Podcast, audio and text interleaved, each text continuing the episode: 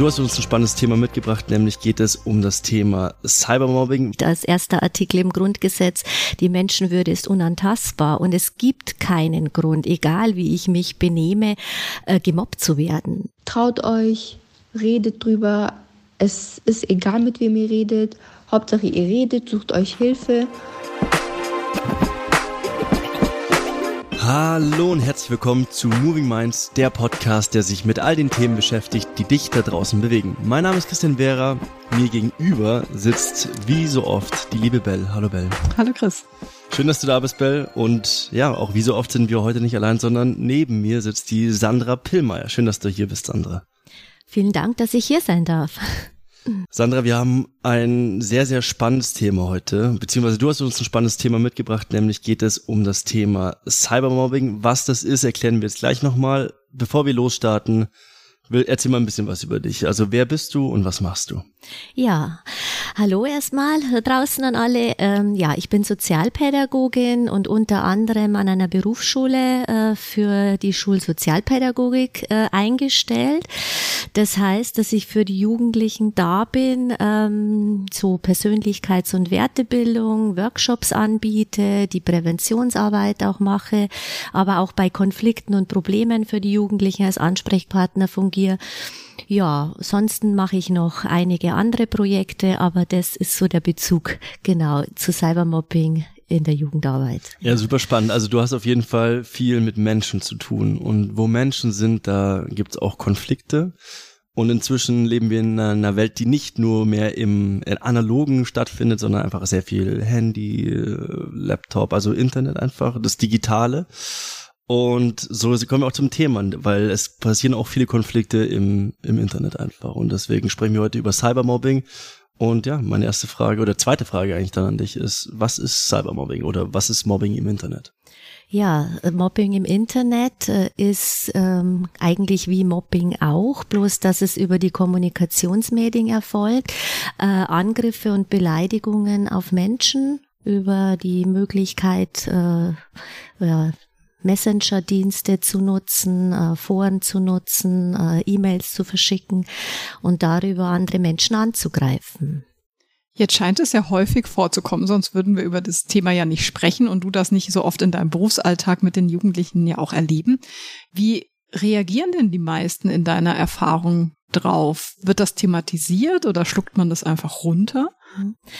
Ähm, also es ist meistens mit sehr viel Scham besetzt. Also Menschen oder Ju Jugendliche, die äh, angegriffen werden übers Netz, ähm, sind da eher zurückhaltend, weil es ihnen peinlich ist, ähm, Opfer zu sein, in Anführungszeichen. Deswegen nehme ich den Begriff eher gern Betroffener, hm. weil Opfer einfach immer schon sowas, ja, ähm, hm, sowas, wie soll ich es nennen, äh, sich nicht wehren zu können beinhaltet. Absolut. Und das soll es nicht sein. Man soll sich zur Wehr setzen und deswegen ist es für viele ähm, eher so ein Geheimes, äh, sich damit äh, nicht nach außen zu, sich Hilfe zu holen, sich nach außen zu wenden, sondern das mit sich selber auszumachen. Was natürlich absolut katastrophal ist. Also wenn man selbst, wie du sagst, betroffener ist und, ähm, und man muss diese Dinge mit sich selber ausmachen. Also das stelle ich mir wirklich, wirklich ganz furchtbar vor. Ähm, ich meine, ich bin noch in einer Welt aufgewachsen, die nicht so krass überlagert war vom Digitalen, wie sie es jetzt ist. Also, weil als ich klein war, ist es halt gerade so als hochgepoppt, so Handys etc. Ähm, aber auch ich habe in meinem Leben viel, also nicht selber, ich war nie Mobbing, in Anf also Mobbing Betroffener, ja, aber natürlich habe ich auch oftmals gesehen, wie Leute irgendwie gemobbt werden. Was ist denn der Unterschied zwischen, in Anführungsstrichen, normalem Mobbing und diesem Cybermobbing? Mhm. Also Mobbing äh, ist face to face. Mhm. Also bei Mobbing, da äh, habe ich den Menschen gegenüber, da habe ich den jungen Menschen gegenüber, den ich äh, angreife, beleidige, stalke, äh, nachstelle, was ja. da alles noch mit dazugehört in der Definition. Bei Cybermobbing passiert es wirklich übers Netz. Ja. Und die Gefahr oder die, die Problematik ist, dass Netz einfach unwahrscheinlich viele erreicht. Ja. Äh, ich kann viele angreifen, 24-7 permanent, was auch den Betroffenen keinen Rückzug mehr gewährleistet. Die fühlen sich nirgends mehr sicher. Ähm, Smartphone gehört zum Leben dazu und wenn äh, da gehen alle Kontakte rein, auch die positiven, da läuft alles drüber und da kann ich so schnell nicht schauen, ist das jetzt ein Angriff, ist es was Schönes, ist es was, das ist immer an, immer, immer in Reichweite. Und deswegen ist es für die Betroffenen halt im, im, im Bereich übers Netz gemobbt zu werden definitiv schlimmer, wenn man es so nennen kann, ist beides sicher, Mobbing ist nie schön mhm. und, und äh, richtet viel an, aber beim Cybermobbing sehe ich halt nochmal eine höhere Gefahr. Total da ist ja auch die Hemmschwelle niedriger genau. für den Täter, ne? Weil ähm, da kann ich auch, wenn ich total feige bin, so ein Kommentar ist mal schnell geschickt, ne? Ja. Jemandem das ins Gesicht zu sagen, ist halt auch nochmal was anderes. Ja, diese Anonymität, oftmals werden Pseudonyme ver verwendet. Man kann oft auch gar nicht rausfinden, von wem kommt es denn überhaupt. Ähm, das ist natürlich nochmal schwieriger, als wenn ich jetzt wirklich sehe, von dem kommt's. Der mag mich nicht, der greift mich an, kann man sich auch besser zur Wehr setzen, als wenn ich das übers, übers Internet erfahre. Und ich, ich kann mir auch vorstellen, es geht ja auch oftmals Hand in Hand. Also wahrscheinlich, wenn keine Ahnung, wenn Jugendliche von Mobbing betroffen sind und dann in der Schule face to face sozusagen gemobbt werden und dann gehen sie nach Hause, sind aber nicht mehr in Sicherheit, so wie es zum Beispiel dann eben bei mir früher war, sondern sie sind immer noch angreifbar. Und das ist halt schon, das ist schon echt richtig krass. Und es kriegen weniger mit. Ne? Und es kriegen natürlich noch weniger mit, auf jeden Fall. Ja. Und darum kann man es auch nicht so abgrenzen. Also meist ja. ist es so, dass es äh, im Be Freundeskreis passiert in der Schule, Mitschüler, Mitschülerinnen ja. und dann eben weitergeht ähm, über die Gruppen und äh, Jetzt ist ja auch die Frage, was kann ich tun, wenn ich betroffen bin? Ne? Und wir haben da mal einen O-Ton von der Dahlia, die zwar selber nicht betroffen ist, aber die sich mal überlegt hat, was würde sie jemandem vorschlagen, der betroffen ist?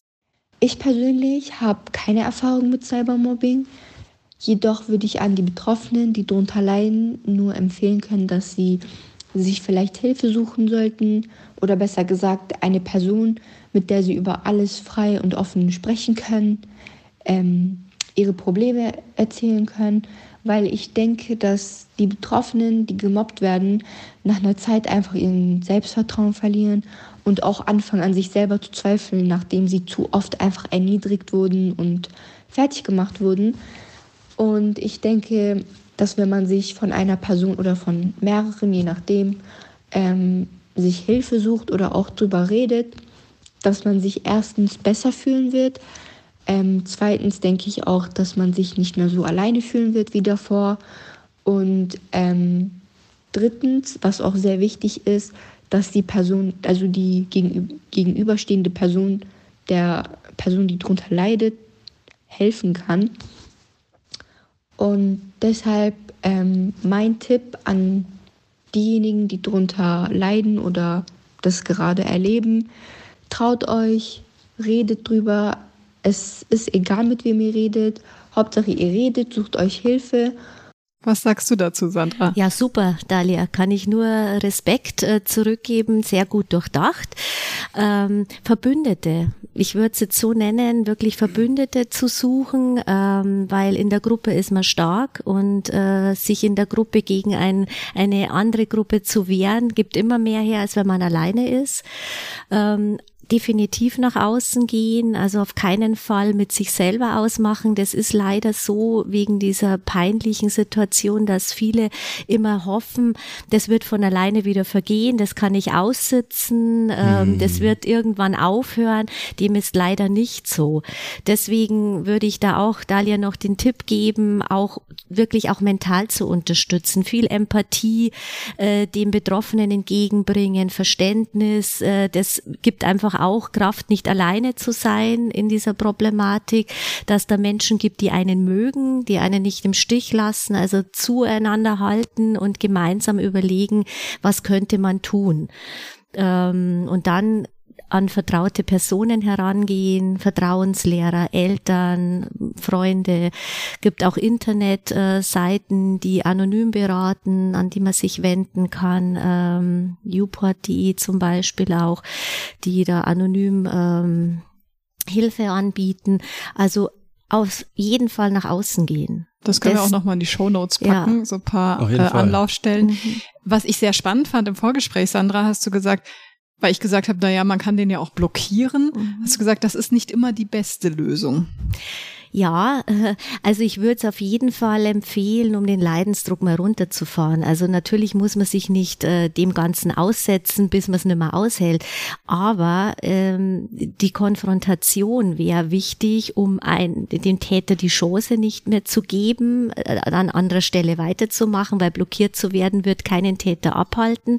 Und zum anderen verlernt man auch die gesunde Konfliktverarbeitung. Äh, ähm, also dass man sich wirklich auch mal in Konflikt Konflikten an die Menschen wendet und sagt, du pass auf, hier ist meine Grenze, ich möchte das nicht, ja, was du hier machst mit mir. Das, äh, das überschreitet mein Verständnis von gutem Miteinander, das geht so nicht. Mhm. Und wenn man nur blockiert, setzt man keine Grenzen, setzt man den anderen äh, keine Grenzen und deswegen ist Blockieren eine Notentscheidung, die man definitiv mal machen kann, aber auch das Gespräch weitersuchen, rauszufinden, warum machen die das? Habe ich was äh, Falsches gemacht aus Versehen oder ähm, war es ein Missverständnis? Manchmal ist es oft gar nicht so ähm, hochgefasst. Manchmal ist es vielleicht auch ein zwischenmenschlicher Konflikt, der dahinter steht und den man dann nicht löst, weil man nur blockiert und blockiert und nicht mehr miteinander ins Gespräch geht. Absolut. Ich will noch mal den Punkt aufgreifen, den du davor gesagt hast, weil den fand ich super spannend, dieses sich Verbündete irgendwie organisieren und schaffen, weil es ist ja schon auch so, meistens sind die Leute, die halt die halt Mobber sind, es sind ja meistens nicht so viele. Es ist jetzt nie irgendwie die ganze Klasse gegen eine Person, sondern meistens ist es ja irgendwie so, dass ein, zwei Jungs, Mädels, was auch immer, ähm, sich gegen ein, zwei andere irgendwie verschwören und der Rest der Klasse oder der Rest der Gruppe, es muss ja gar nicht immer im Schulkontext sein, aber der Rest der Gruppe, der schweigt. Und dieses, das Mobbing ist ja nur möglich, weil letztendlich auch eine Masse zuguckt und nicht schweigt äh, sondern und schweigt, meine ich, und nichts sagt. Und meine Frage ist an dich, hast du vielleicht auch einen Tipp an die Leute, die nicht selbst vom Mobbing betroffen sind, aber Mobbing sozusagen bezeugen, dass sie, also dass sie es damit täglich konfrontiert sind, dass Leute in ihrer Klasse, in ihrer Gruppe von anderen Leuten gemobbt werden. Wie können diese, wie können diese Jugendlichen sich ein Herz fassen und sagen, hey, ich verbünde mich mit dem, der jetzt sozusagen gemobbt wird? Ja, es ist auch interessant, weil es ist definitiv so. Es ist ein, äh, geht von Einzelnen aus. Also das ist jetzt nicht so, dass eine ganze Klasse sich zusammentut genau. und mhm. einen irgendwie fertig machen möchte, sondern das ist ein zwischenmenschlicher Konflikt, der erstmal entsteht. Und dann sind es Alpha-Tiere, sage ich jetzt mal in ja. Anführungszeichen. Da ist ein Machtgefälle da. Und wenn da nicht sich zur Wehr gesetzt wird, äh, nehmen die die ganze Gruppe mit in den Bann und versuchen, einen anderen fertig zu machen Deswegen auch hier Zivilcourage zeigen. Zivilcourage ist da ein super Begriff.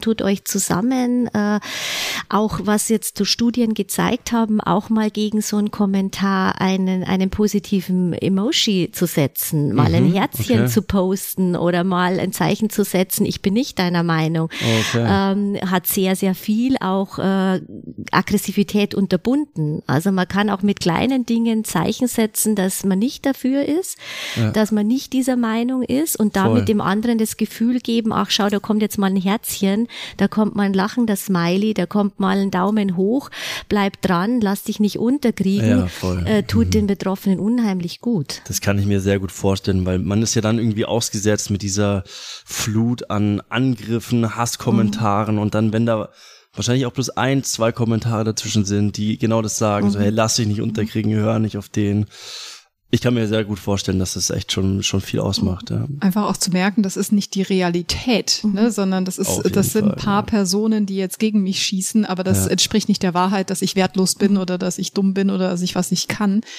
Was mich jetzt noch interessieren würde, äh, mal aus der Täterperspektive gesehen, ne? Ähm, werde ich nicht vielleicht auch mal aus Versehen zum Täter? Also wo ist denn so die Grenze ähm, zum Cybermobbing? Wann rutsche ich aus Versehen mal rein, dass ich jemanden mobbe, ob ich, obwohl ich es vielleicht gar nicht will?